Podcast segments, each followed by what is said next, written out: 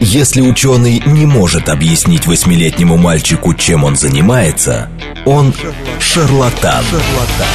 В ярком и популярном формате мы знакомим слушателей с интересными фактами из мира науки в программе «Ученый свет». свет. Программа предназначена для лиц старше 16 лет.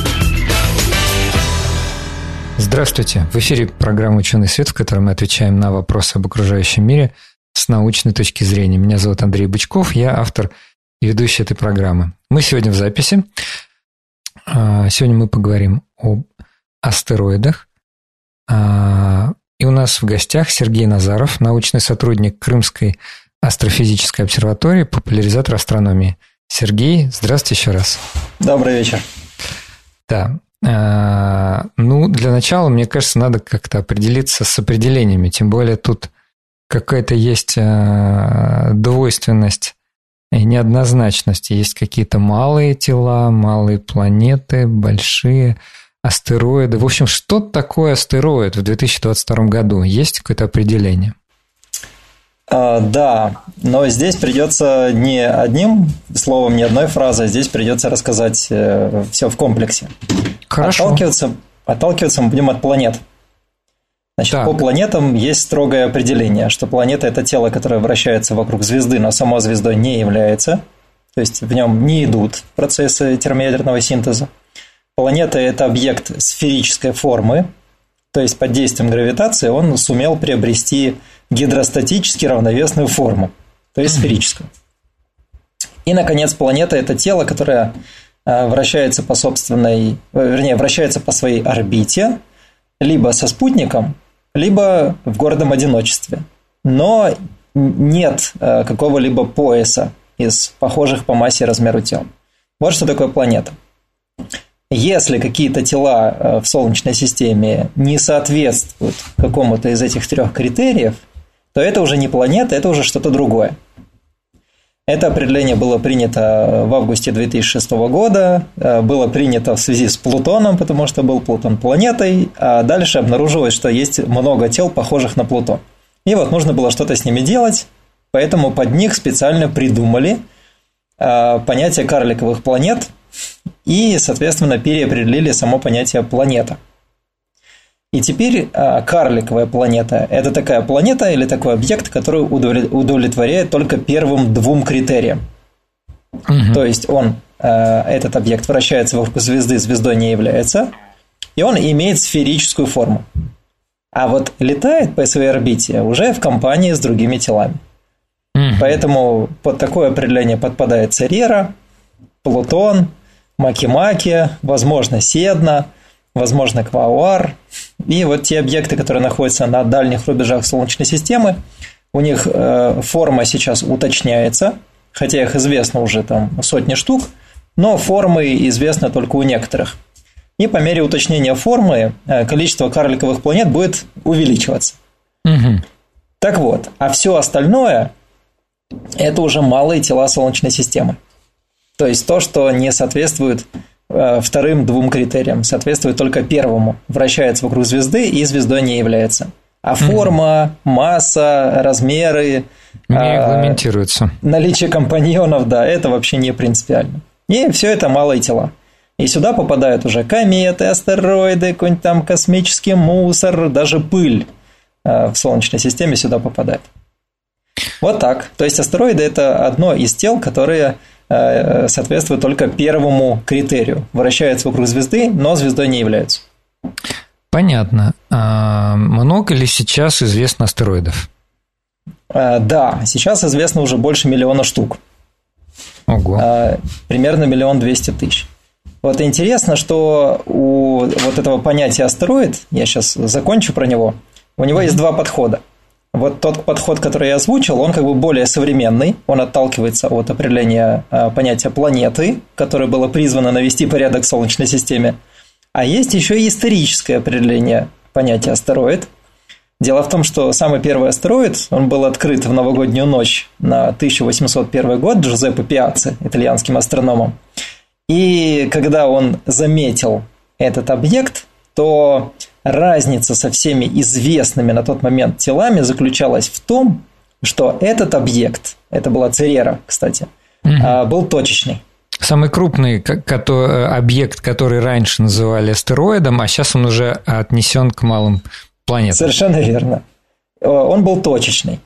И первые два года, вообще-то, э, Цереру считали даже полноценной планетой, потому что э, тогда было в моде правило Тициуса Боде, э, такое эмпирическое соотношение, связывающее номер планеты и расстояние от Солнца.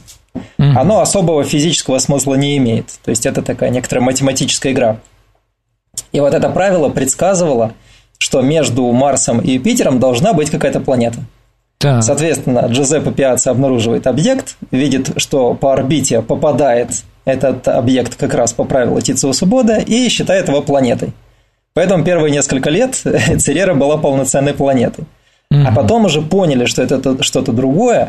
Во-первых, потому что Церера не имела видимого диска, то есть ни в один из тех телескопов, которые тогда были, не смогли разглядеть диск.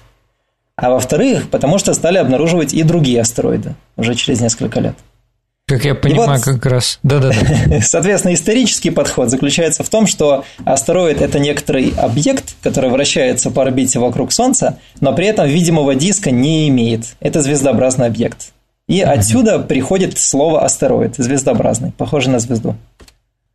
Понятно. Вот, насколько я понимаю, как раз между Марсом и Юпитером там не то, что одна Церера – там вот как раз эти самые сотни тысяч, а то и миллионы вращаются. А что там? Почему там э, такая вот штучка образовалась, которую ученые называют пояс астероидов?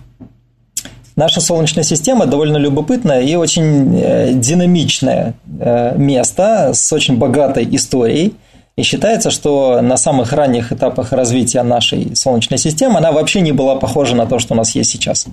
Считается, что э, Солнце было другим, оно меняло свою яркость, меняло свою температуру, меняло свою массу, и планеты активно меняли свои орбиты. Это называется миграция планет.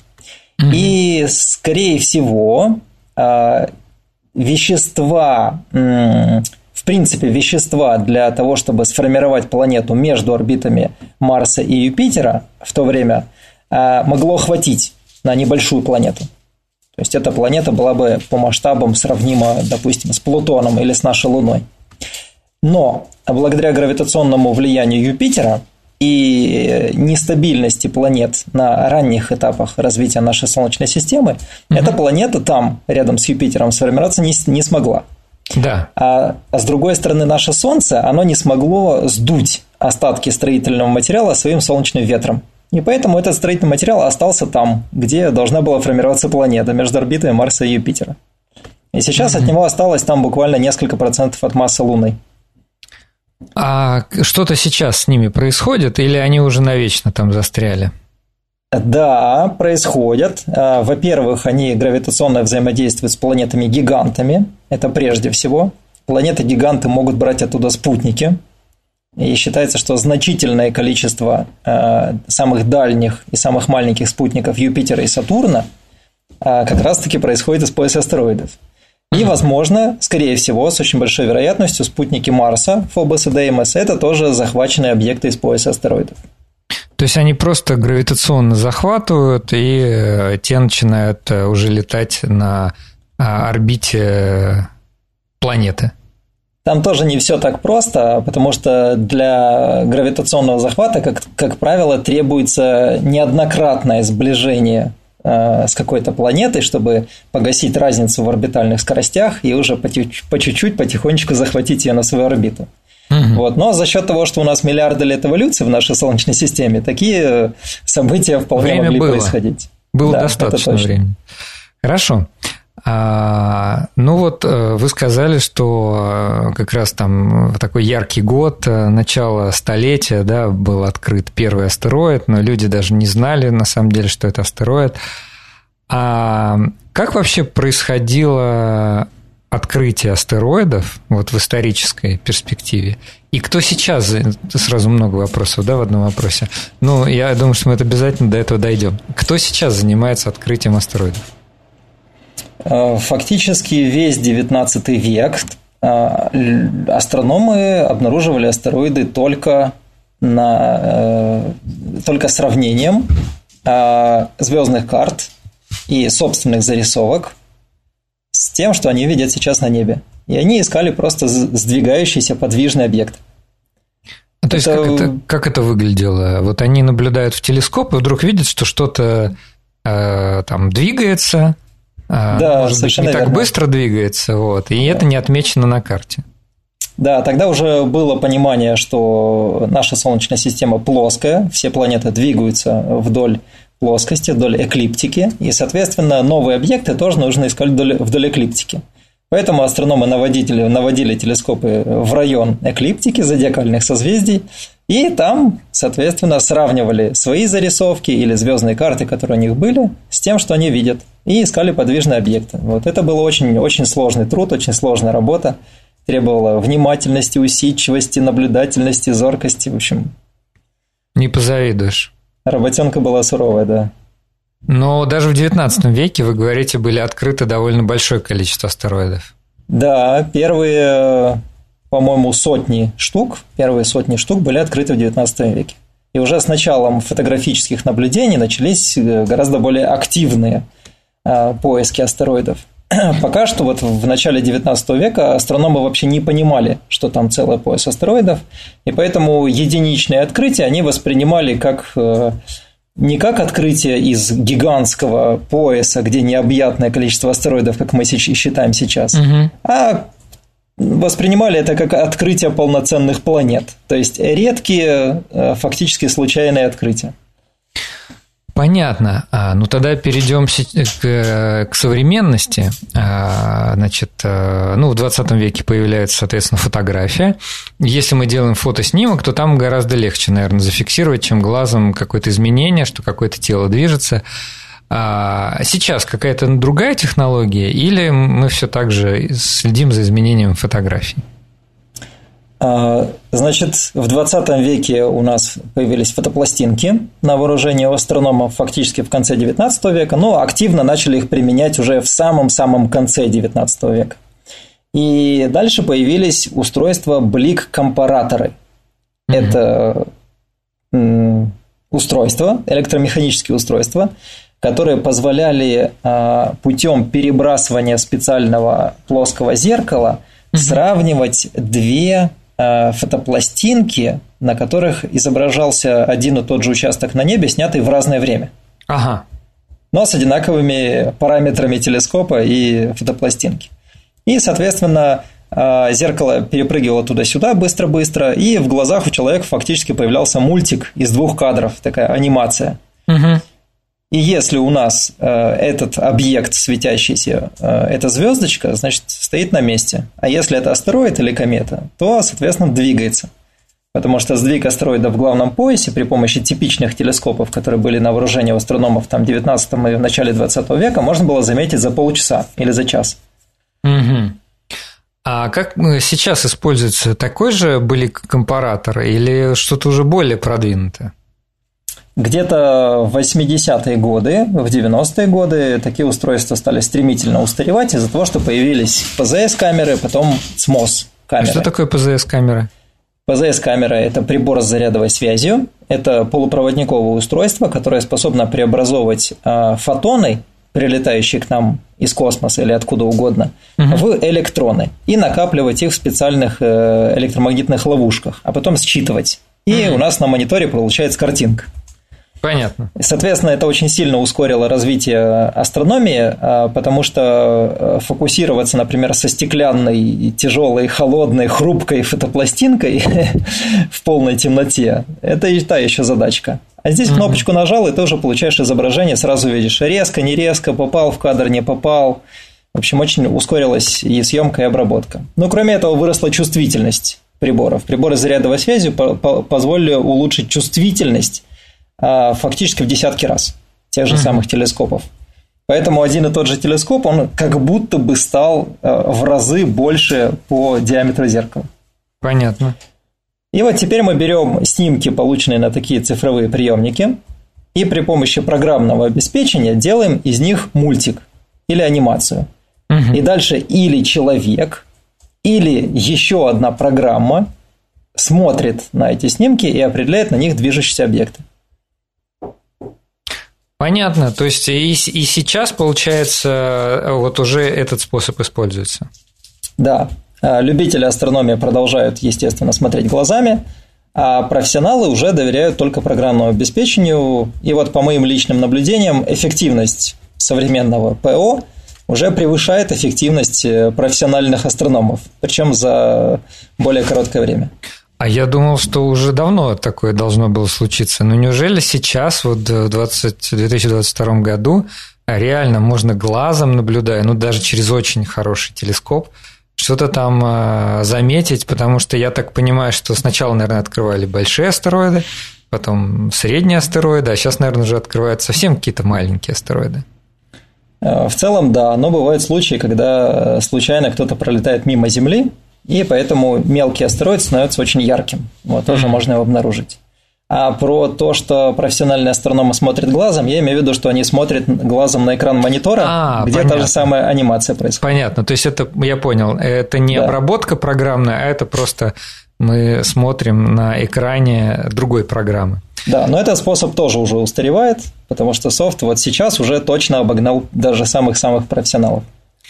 Есть ли э, возможность увидеть астероид невооруженным глазом? Да, конечно. Э, самый яркий из астероидов в главном поясе астероидов это, как ни странно, не, Ве... не Церера, а Веста. Угу. Веста, она почти в два раза меньше, чем Церера, но она подходит ближе к Земле. А, поэтому и более яркая. да. И она немножко посветлее. В общем, условия для видимости э, Весты чуть получше, чем у Цереры. Угу. Церера примерно седьмой звездной величины, там 7 с копеечками, а Веста она где-то в районе шестой. То есть на пределе ее глазом увидеть можно даже без телескопа. Ну а в бинокль уже десятки астероидов нам доступны. Кстати, про вот вы сказали про размеры. А если не в звездных величинах, как можно оценить размер астероидов? А, самый крупный объект в поясе астероидов Церера – это 940 километров, потом идет Веста. Вот. Веста уже считается таким более-менее классическим астероидом. А у нее размер 500 с лишним километров, ну и дальше все остальные. И самые маленькие размеры у астероидов, которые можно хоть как-то в телескоп, там супер крупные, супер крутые телескопы засечь, это около одного метра в диаметре. Угу. А, то есть э, мы сейчас имеем возможность метрового размера астероида видеть. Буквально несколько дней назад был случай, когда э, обнаружили подлетающий к Земле астероид угу. за три с половиной часа до того, как он врезался в земную атмосферу над Канадой. Угу. У него размер был чуть меньше метра, 70 сантиметров плюс. А разве, разве не называются такие объекты метеоритами? Или это уже не Метеорит – это уже тот, который упал. Ага. Вот, тут можно поговорить про определение вкратце. Давайте, Значит, да. То, что летит э, между звезд и наблюдается в телескоп, как звездочка, угу. это астероид. Да. То, что летит между звезд и имеет хвост и кому, типичные кометные признаки, это комета. Угу. Кроме того, астероид и комета, они немножко отличаются, вернее, они значительно отличаются орбитами, вот, но в первом приближении нам достаточно кометных признаков, то есть угу. голова и кома. А, значит, то, что влетело в земную атмосферу и горит, светится, это метеор. Метеор. То, что горит очень ярко, ярче, чем Венера, и оставляет за собой дымный хвост с искрами, это болид. О, даже так. То есть болид – это яркий метеор. И, соответственно, из обычного метеора у нас на Землю ничего не выпадает, а из болида может выпасть метеорит. То есть метеорит – это то, что упало на Землю и лежит. Метеорит, он упал и лежит. Ах, вот оно как. Да, слушайте, очень интересно.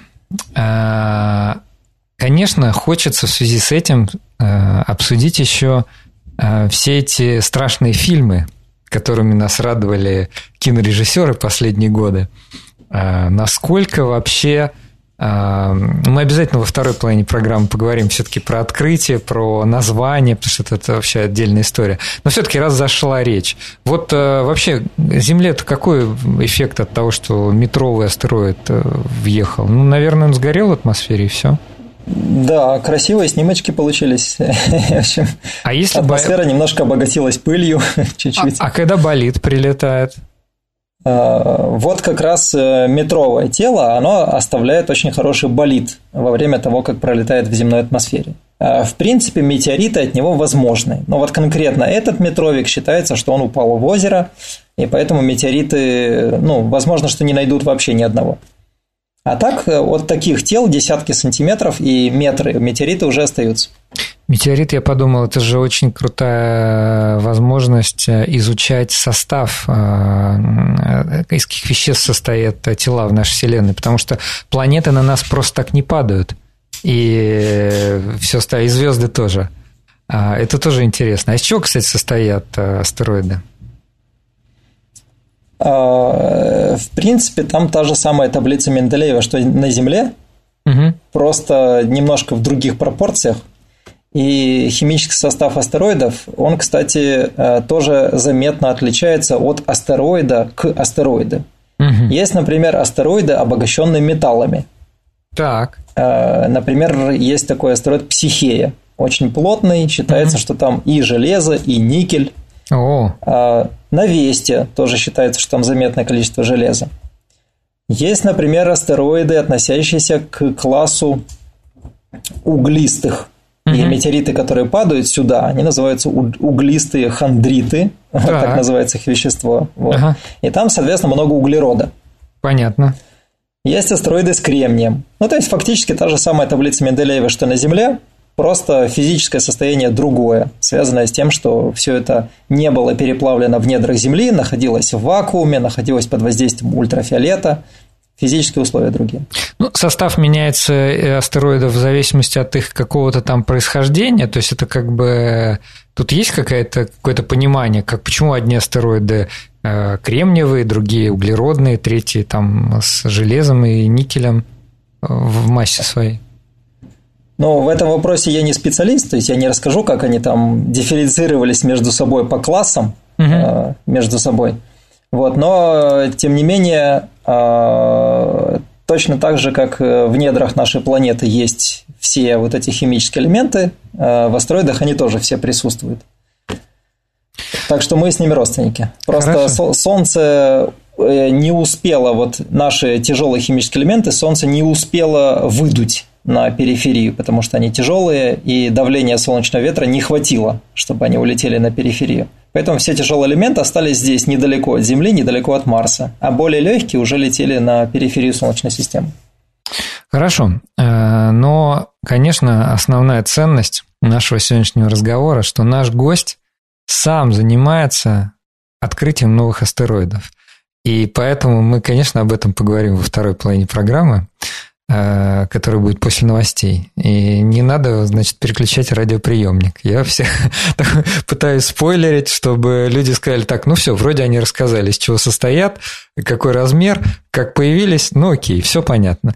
Нет, у нас еще много чего есть обсудить. А я напомню, что у нас в гостях Сергей Назаров, научный сотрудник Крымской астрофизической обсерватории и популяризатор астрономии. Услышимся после перерыва. В ярком и популярном формате мы знакомим слушателей с интересными фактами из мира науки в программе «Ученый свет». свет.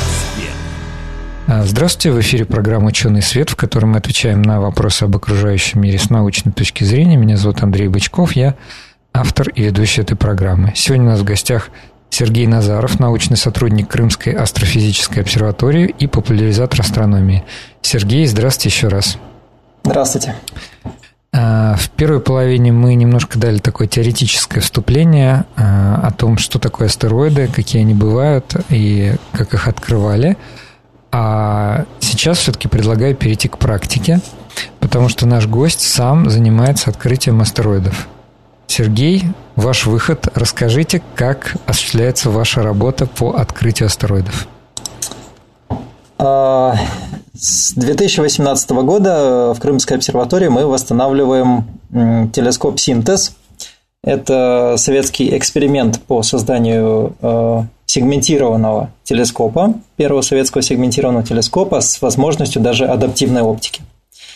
И, соответственно, к 2021 году мы привели телескоп уже к такому состоянию, в котором можно проводить первые научные исследования. И одни из самых бюджетных научных исследований, те, которые не требуют использования специальных светофильтров, угу. это как раз поисковые работы по обнаружению астероидов, ну и в некотором смысле комет. А, поэтому мы в 2021 году попробовали поискать астероиды, первый обнаружили, а после этого у нас был такой глобальный апгрейд телескопа, и вот в этом году Э, с марта примерно мы начали вторую кампанию по поиску астероидов. И нам удалось на сегодняшний день обнаружить уже 100, ровно 100 неизвестных астероидов. Слушайте, в каком смысле юбилей? Вас можно поздравить. Да. Э, хорошо. Э, расскажите все-таки, как вот почему вообще много ли сейчас людей занимается открытием астероидов? Насколько это популярная в мире астрономов задача? А, задача, с одной стороны, задача не подразумевает каких-то специфических исследований, а, когда проводятся какие-то сложные вычисления, там сложное моделирование, что-то такое серьезное. А, и не требует э, суперспецифического оборудования. То есть достаточно светосильного телескопа с хорошим полем зрения и чувствительной камерой. А дальше все упирается уже в возможности наблюдателя и в его программное обеспечение. А с другой стороны, работа это требует э, определенного подхода, то есть э, нельзя просто так в любую точку неба навести телескоп и там обнаружить астероид. Здесь есть определенный подход. То есть нужно, как э, на рыбалку, когда идешь, нужно знать, где будет клевать, где, где не будет, да, в какое время закидывать удочку, как правильно поплевать на крючок и так, так далее. На молодую луну, на старую. Может быть, да, тогда посвятите нас немного в эти премудрости. Куда надо наводить телескоп, чтобы открыть астероид? А вот так я вам сейчас, сейчас сразу раз и Секреты. все рыбные места и выдал. Ну хорошо, мы, мы хотя бы теперь знаем, что его куда-то надо наводить, что просто произвольный участок звездного неба, он э, может быть не богат астероидами. Или Да, смотрите, тут история такая. А, поскольку сейчас э, мы имеем сравнительно небольшой по мировым меркам инструмент, а, нам пришлось придумывать способы, как мы можем обнаруживать астероиды, которые еще не увидели более крупные по размеру астероиды. И способ нашелся следующий. А, крупные поисковые телескопы, они, как правило, а, пробегают практически по всему небу для того, чтобы поймать не только обычные такие классические астероиды главного пояса, но и в первую очередь, чтобы обнаруживать а, потенциально опасные для Земли, сближающиеся с Землей астероиды. Угу. Вот это самое интересное. И с той точки зрения, что они могут по нам ударить, и с той точки зрения, что а, к ним проще будет слетать в будущем для того, чтобы их как-то исследовать там или осваивать. А, поэтому такие телескопы, они, как правило, не зацикливаются на каких-то определенных участках на небесной сфере, они проходят все небо целиком. И на каждой точке неба они не копают слишком глубоко. Поэтому, да. если мы с маленьким телескопом выберем удачное место и в этом месте э, снимем большую серию кадров, то мы сможем углубиться там дальше, чем видят э, крупные инструменты, или, по крайней мере, на тот же самый уровень выйти. Это вот первая военная хитрость. То есть серьезные дяди ну ладно, не будем так их называть. В общем, некие космические агентства или, не знаю, там, может быть, какие-то организации, может быть, международные, они используют такую крупную сеть, э, вот, и, значит, просто идут по ней по водоему. А вы за этим процессом наблюдаете. И там, где в, эти, в эту сеть э, довольно большое количество попало всего, вы туда удочку закидываете. Есть еще один секрет. Он связан с тем, что свет э, не просто отражается от астероида, а при э, отражении происходит еще взаимодействие с поверхностью, и на поверхности происходит интерференция света. То есть там свет э, за счет микропористой структуры астероида, он как бы складывается mm-hmm. в принципе, даже сам с собой складывается, и поэтому свет, который отражается от астероида, находящегося в этот момент ближе, к всего, ближе всего к Земле, он дополнительно усиливается – и то есть мы можем наблюдать некую интерференционную картину. Да, выражающуюся в том, что увеличивается яркость астероида. Значительно, причем увеличивается. Mm-hmm. И это равносильно тому, как будто мы наблюдаем с более крупным телескопом. Mm-hmm. И это Понятно. происходит именно в момент противостояния астероида, когда Солнце, Земля и астероид находятся на одной прямой. Соответственно, мы знаем, где на небе эта точка, она называется противосолнечная точка, и наводим именно туда, телескоп и там копаем. И, соответственно, там астероиды становятся ярче. И если этот астероид до нас в более слабом состоянии никто не увидел, то вот когда он поярчал, у нас есть шанс успеть его поймать. Ага. Ну, слушатели вас спросят, а, вы большие молодцы, то есть, да, секреты у вас есть, э, здорово. А все-таки для чего нам тогда открывать эти не очень большие астероиды? Какая в этом польза может быть? Можно выделить три основных э, смысла в этом процессе. Э, первый смысл – это изучение происхождения и эволюции нашей Солнечной системы.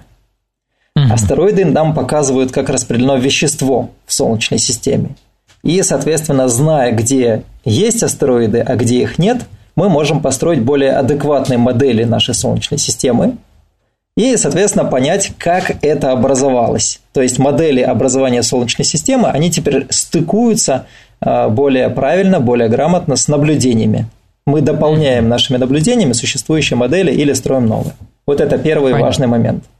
Второй важный момент в том, что можно открыть опасные для Земли астероиды, которые могут на нас упасть, и придется с этим как-то бороться – и третий важный момент – это то, что астероиды могут нести на себе полезные ископаемые. Ту же самую вот это воду, очень интересно. Ага.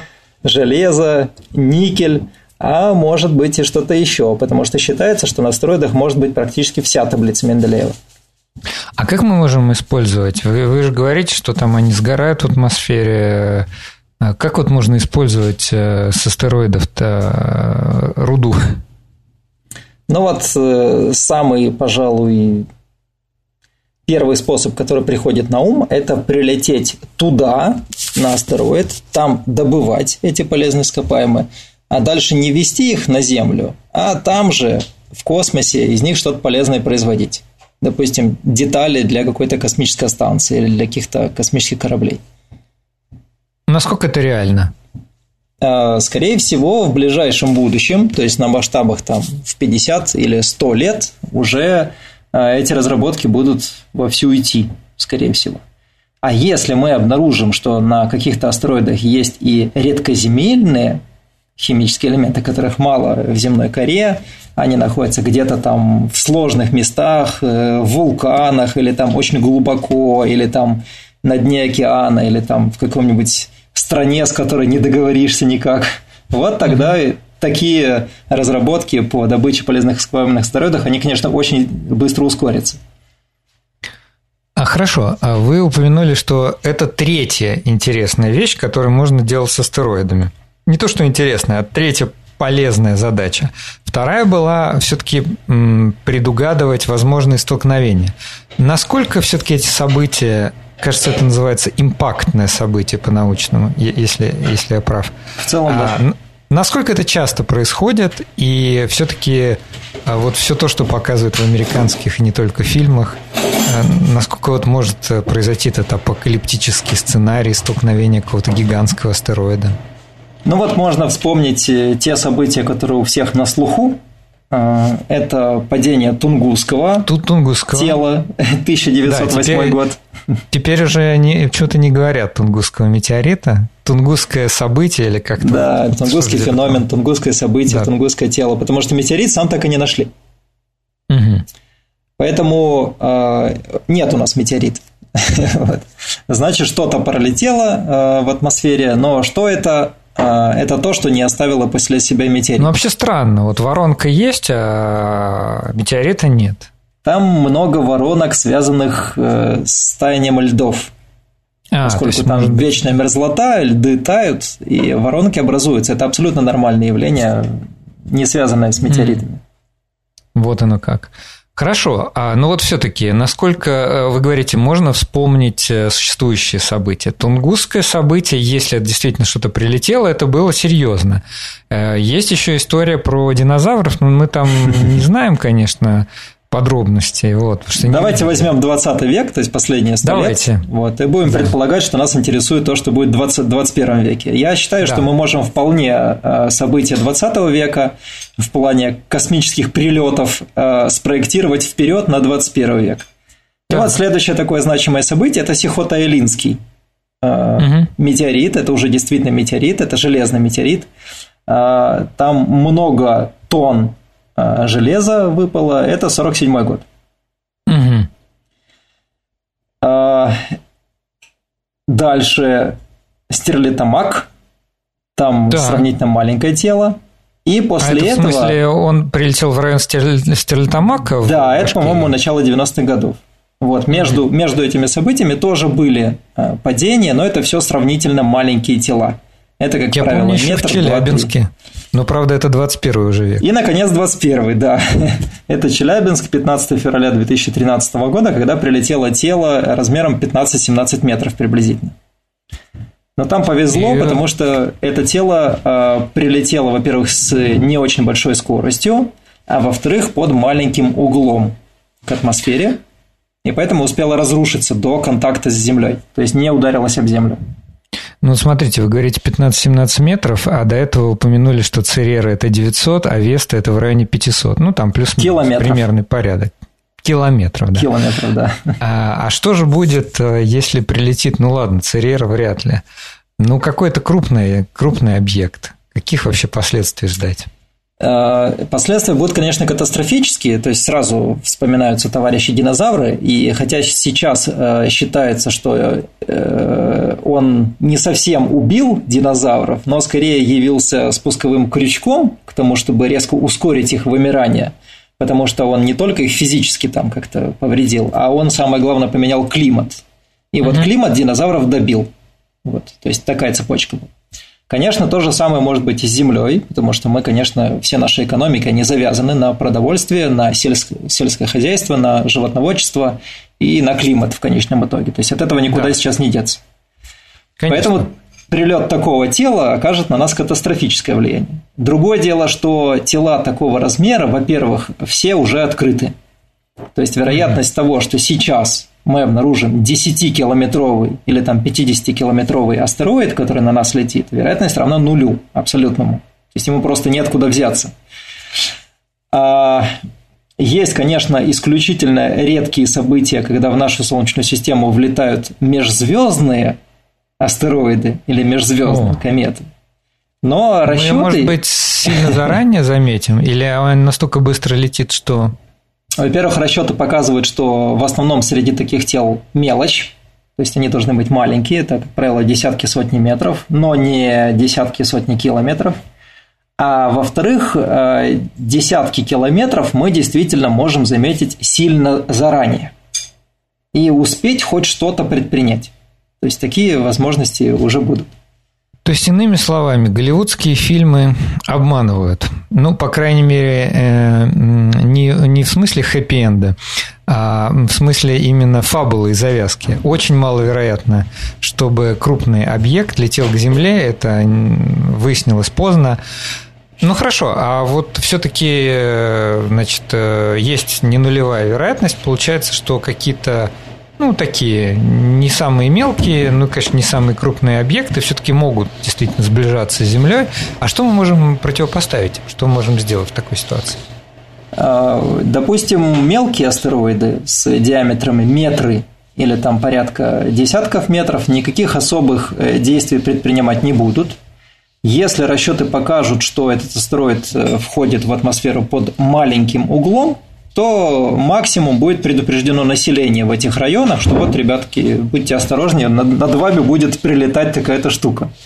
Если под большим углом к атмосфере, а, то есть будет пробивать атмосферу прям вертикально, то это уже опасная ситуация. атмосфера очень сильно влияет на астероид, и если он пролетает ее поперек, то есть по самому короткому пути, то, скорее всего, это тело или значительная часть от этого тела сможет достигнуть поверхности Земли. И в этом случае нужно эвакуировать население. И, как правило, тела размерами э, сотни метров открываются заранее, и, соответственно, у нас будет достаточно времени, скорее всего, на масштабах в месяцы или в годы для того, чтобы предупредить население и все эвакуировать и, в общем, все подготовить. Но мы, получается, точку знаем, куда прилетит. А, значит, по мере того, как астероид наблюдается наземными там, и космическими астероидами, его орбита уточняется. И чем больше mm-hmm. у нас есть наблюдений, тем лучше уточняется его орбита. И зачастую даже не свежие наблюдения астероида помогают уточнить орбиту, а если мы находим его на архивных снимках. Поэтому очень важно хранить снимки, хранить измерения этих снимков в базах данных, чтобы сейчас, когда мы что-то обнаружили, очень быстро можно было найти на старых снимках, построить орбиту назад, и в этом угу. случае э, построение орбиты вперед уточняется да. очень сильно. То есть это прям выручка. Понятно. Понятно. Ну хорошо, в общем, звучит довольно оптимистично. Что мы все знаем, все понимаем и э, знаем, как это все. По крайней мере, инструменты у человечества в руках уже есть вполне. И поэтому э, другое дело, что есть э, редкие случаи, например, когда астероид заходит со стороны Солнца, то есть есть а, такие астероиды, которые близкие к Солнцу, да, они могут вращаться здесь, вот в районе Земли, но большую часть времени они, они проводят ближе, э, чем Земля к Солнцу. И, соответственно, они на фоне Солнца э, наблюдаются, и поэтому их трудно обнаружить. И тот же самый Челябинский метеорит, он к нам прилетел со стороны Солнца утречком. А, Поэтому... и просто заранее не знали, что... Да, совершенно верно. Вот такие шансы сохраняются, то есть это мы можем пропустить. А вообще, кстати, вот за всю историю э, наблюдений человеком, да, не динозаврами, там, не, не первыми приматами, а именно человеком, все-таки какое было самое крупное вот космическое тело, которое прилетело в Землю? Ну, я понимаю, что, конечно, в древности, наверное, не могли точно оценить ни масштаб, ни... Но, тем не менее, все-таки вот какое событие такое самое э, яркое, самое впечатляющее? Э, можно вспомнить э, Аризонский метеоритный кратер в Америке. У него диаметр больше километра. И, Солидно. Да, там действительно серьезное тело прилетело, скорее всего, под большим углом к атмосфере оно ее пробило, и тело было металлическим. Поэтому оно в атмосфере не успело разрушиться, пробило атмосферу, ударилось о землю. И, конечно, на большом расстоянии, скорее всего, там на масштабах в десятки километров – а, люди были, ну, люди погибли, люди были изувечены, животные тоже, то есть это оставило заметное влияние на окружающую местность. А в какой, в какой период времени это было? А, я точную, даже не помню, установили ли там точную цифру, но, по-моему, это на масштабах в десятки тысяч лет. А, понятно. Ну, то есть человечество уже существовало, и какие-то люди это могли наблюдать. Ну, я думаю, что в те времена они, конечно, не могли это никак интерпретировать. А, ну, по крайней мере, разве Ну что как, воля богов. Высшими силами, да. да. Ну и последнее, что у нас осталось, но не менее интересное, последняя интрига. А, мы часто из прессы слышим, такому-то астероиду присвоили имя такого-то человека или еще как-нибудь. А кто вот, кто те люди, которые занимаются присвоением имен астероидам? И вообще по какому принципу? В честь кого могут назвать астероид? А, практически всеми названиями в космосе сейчас заведует Международный астрономический союз. Эта организация была специально собрана в 1922 году, сто лет назад, для того, чтобы навести всяческий порядок в космосе во всех отношениях. Сначала они занимались созвездиями, потом стали заниматься планетами, астероидами и так далее. И вот понятие планета в 2006 году они же приняли. И, соответственно, сейчас, когда открываются, допустим, экзопланеты или астероиды или еще какие-то объекты, то люди могут предлагать названия для этих объектов. И вот что касается астероида, то первооткрыватель получает право предложить название тогда, когда у астероида будет уже хорошо известная орбита – и он получает постоянный номер. то есть получение постоянного номера, означает, что у него орбита настолько хорошо известна, что мы его точно уже никогда не потеряем. То есть очень хорошо известно, куда он летит.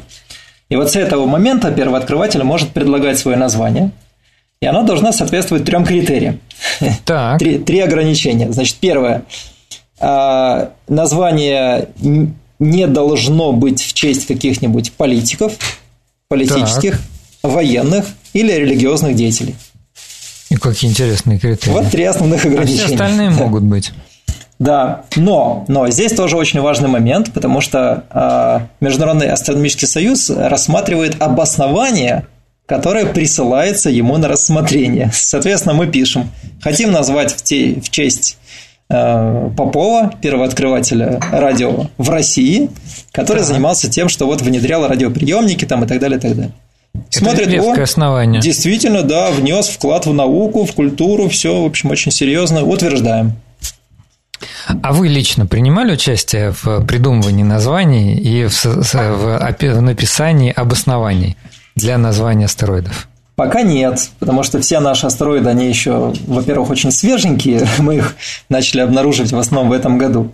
А во-вторых, большинство из э, наших астероидов по современным правилам, если а, орбита, которую мы построили по нашим точкам, она проходит через э, точки, которые уже кто-либо когда-либо где-то в базе данных оставлял, угу. то вот этим точкам, которые в этой базе данных раньше были, но орбита угу. через них раньше не строилась, потому что не хватало информации, вот, им может э, быть отдан приоритет из-за того, что просто они были раньше, чем наши.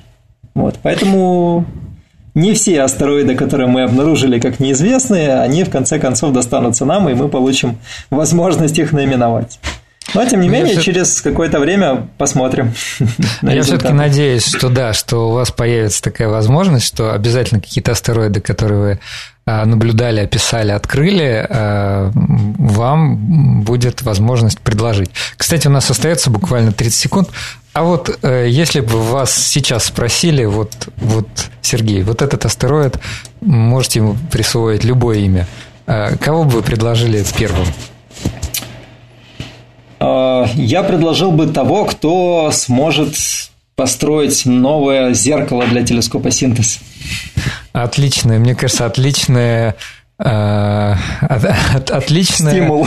Отличный стимул, да. Может быть, таковые найдутся через, и среди нас, наших слушателей. Очень на, на это надеюсь. Хорошо. Э, хочу поблагодарить нашего гостя. Мне кажется, как и первая передача, очень интересный рассказ, очень такой живой и э, доступный. Сергей, как мне кажется, настоящий популяризатор астрономии. Спасибо большое. Взаимно, спасибо, что пригласили, с удовольствием. Да, у нас в гостях был Сергей Назаров, научный сотрудник Крымской астрофизической обсерватории, а мы говорили об астероидах и как их открывают. Спасибо.